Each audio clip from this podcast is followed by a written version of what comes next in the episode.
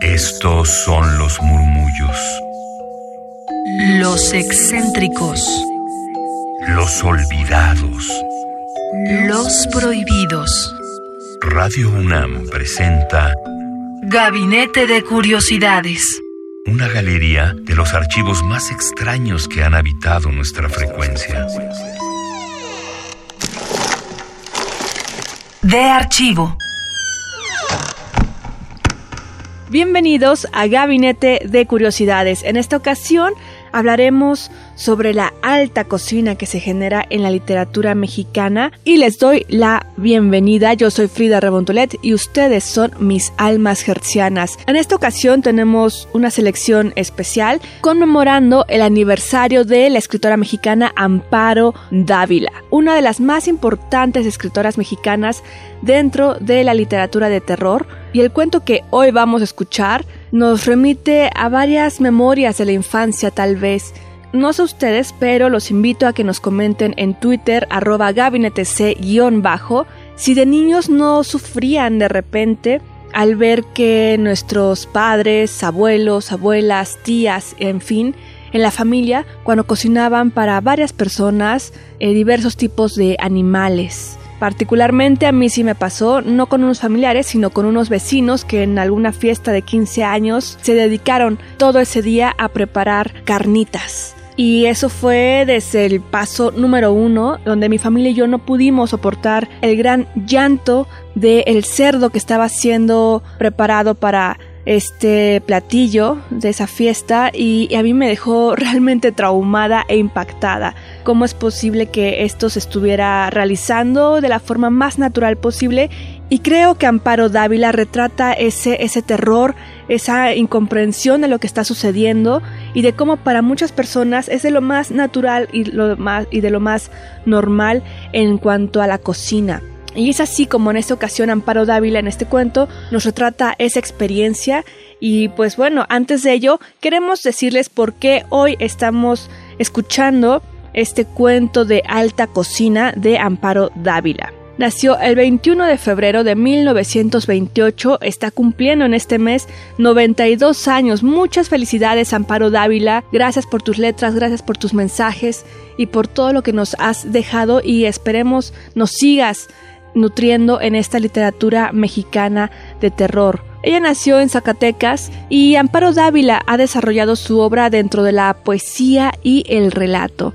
Ella misma ha contado que su inicio en la creación literaria fue a través de la poesía mística, mientras estudiaba en una escuela de monjas en San Luis Potosí. Antes de eso, durante su infancia, ella menciona que pasaba mucho tiempo en la biblioteca de su padre, ya que no podía pasar mucho tiempo en el exterior por cuestiones de salud, y cuenta que desde la biblioteca de su padre a ella le gustaba ver pasar las marchas fúnebres a través de la ventana.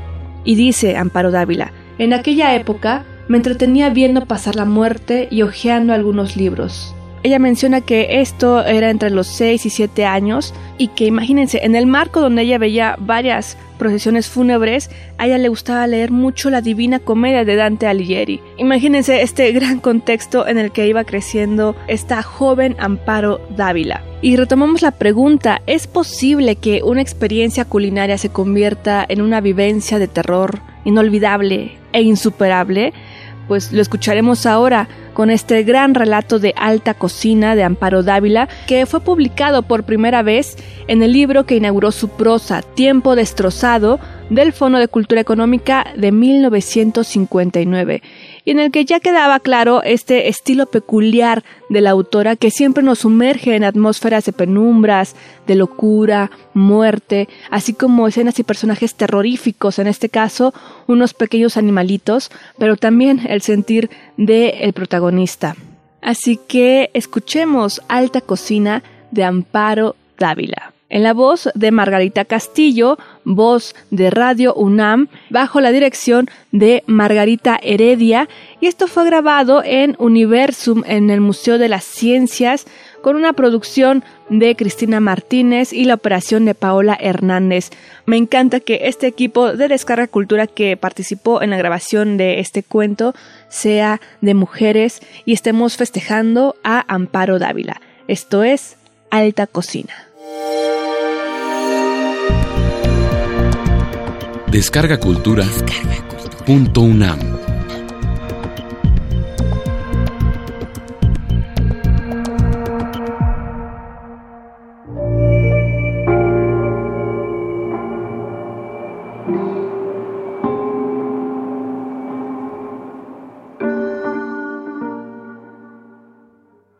Alta Cocina. Amparo Dávila.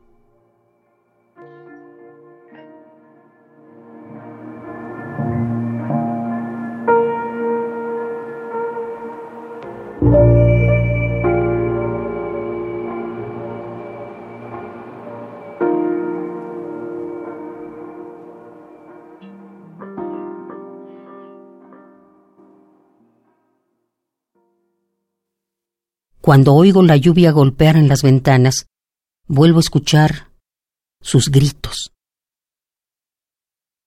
Aquellos gritos que se me pegaban a la piel como si fueran ventosas. Subían de tono a medida que la olla se calentaba y el agua empezaba a hervir. También veo sus ojos, unas pequeñas cuencas negras que se le salían de las órbitas cuando se estaban cociendo. Nacían en tiempo de lluvia en las huertas, escondidos entre las hojas, adheridos a los tallos o entre la hierba húmeda.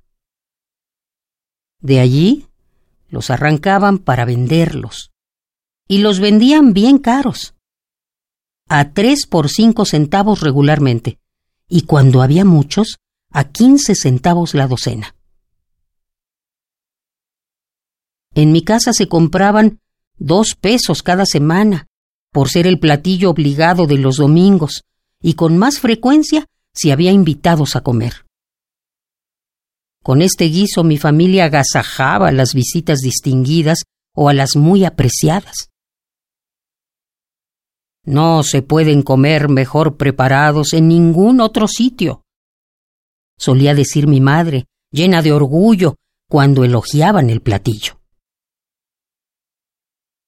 Recuerdo la sombría cocina y la olla donde los cocinaban, preparada y curtida por un viejo cocinero francés, la cuchara de madera muy oscurecida por el uso, y la cocinera, gorda, despiadada, implacable ante el dolor.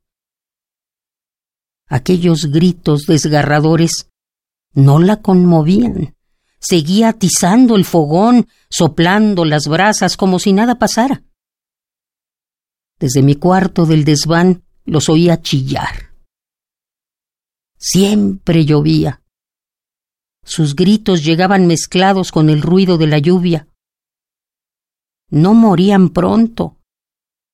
Su agonía se prolongaba interminablemente. Yo pasaba todo ese tiempo encerrado en mi cuarto con la almohada sobre la cabeza, pero aún así los oía. Cuando despertaba a medianoche, volvía a escucharlos. Nunca supe si aún estaban vivos o si sus gritos se habían quedado dentro de mí, en mi cabeza, en mis oídos, fuera y dentro, martillando, desgarrando todo mi ser. A veces veía cientos de pequeños ojos pegados al cristal goteante de las ventanas. Cientos de ojos redondos y negros, ojos brillantes, húmedos de llanto, que imploraban misericordia. Pero no había misericordia en aquella casa. Nadie se conmovía ante aquella crueldad. Sus ojos y sus gritos me seguían y me siguen aún a todas partes. Algunas veces me mandaron a comprarlos. Yo siempre regresaba sin ellos, asegurando que no había encontrado nada. Un día sospecharon de mí y nunca más fui enviado. Iba entonces la cocinera. Ella volvía con la cubeta llena yo la miraba con el desprecio con que se puede mirar al más cruel verdugo, ella fruncía la chata nariz y soplaba desdeñosa. Su preparación resultaba ser una cosa muy complicada y tomaba tiempo. Primero los colocaba en un cajón con pasto y les daba una hierba rara que ellos comían, al parecer con mucho agrado, y que les servía de purgante. Allí pasaban un día. Al siguiente los bañaban cuidadosamente para no lastimarlos. Los secaban y los metían en la olla llena de agua fría, hierbas de olor y especias, vinagre y sal. Cuando el agua se iba calentando, empezaban a chillar, a chillar, a chillar. Chillaban a veces como niños recién nacidos, como ratones aplastados, como murciélagos, como gatos estrangulados, como mujeres histéricas. Aquella vez, la última que estuve en mi casa, el banquete fue largo y paladeado.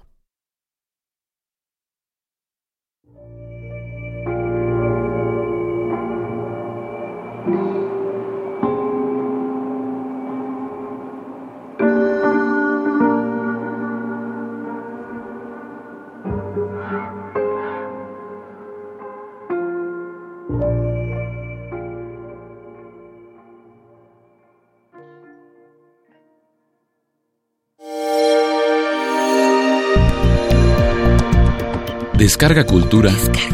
Punto UNAM.